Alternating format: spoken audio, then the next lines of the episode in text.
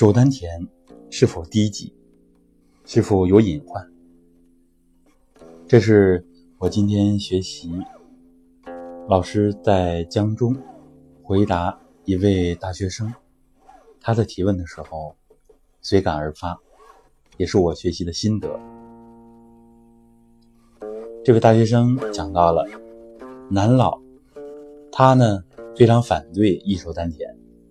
他认为手丹田会出问题，我想老师的回答呢，已经把这个问题解决了。我们大家可以看那个原文，也可以听我的感受。一手丹田，各家各派，它的提法是不一样的，所以呢，我们不能简单的一概而论。手丹田。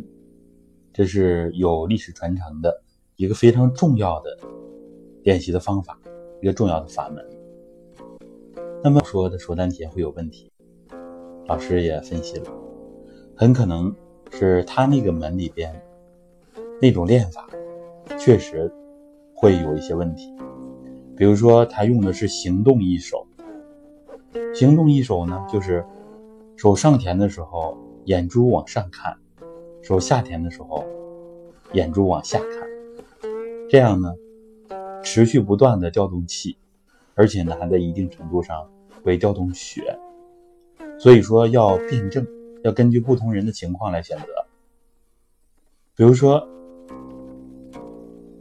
他的气血上升的比较多，这样的人有可能就要守一守夏天，血压高的就要注意守守夏天，而不能。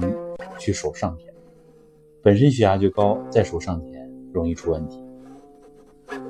然后呢，有的人呢，比如说他气血生发的不够，啊，有可能就要注重守一守下田。有的人呢，他的阳气没有那么生发的过，这个时候可以适当的守一守上田，根据人的。意识状态，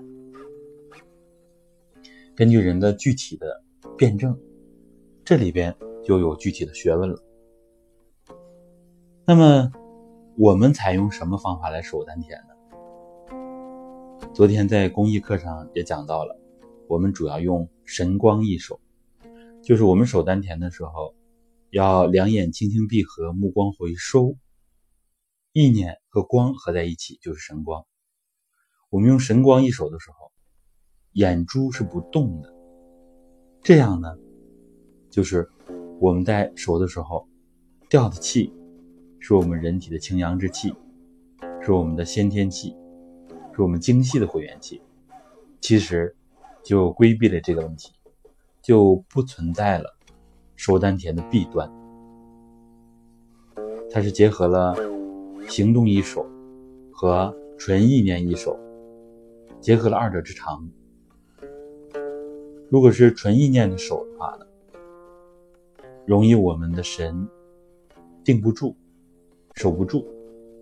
所以我们结合光，结合我们的目光，而呢不采用行动一手，所以既有二者的长处，又规避了二者的短处。所以这正是我们讲的科学的体系的为什么这么。讲敢这么自信，就是因为对传统的这些方法都研究的非常透彻。所以呢，我们讲按照我们这个体系来说，按照我们这个来守丹田是没问题的。这里老师也强调了，为什么不建议大家练我们这功法的时候掺杂其他的内容？因为各家的方法主张有的时候是不同的，甚至有的时候是。相反的，所以呢，怎么办呢？还是练一个纯粹的体系更好一些。这也是给大家的忠告。关于神光一手和纯意念一手，以后呢，我们会随着大家的进度再深入的分享。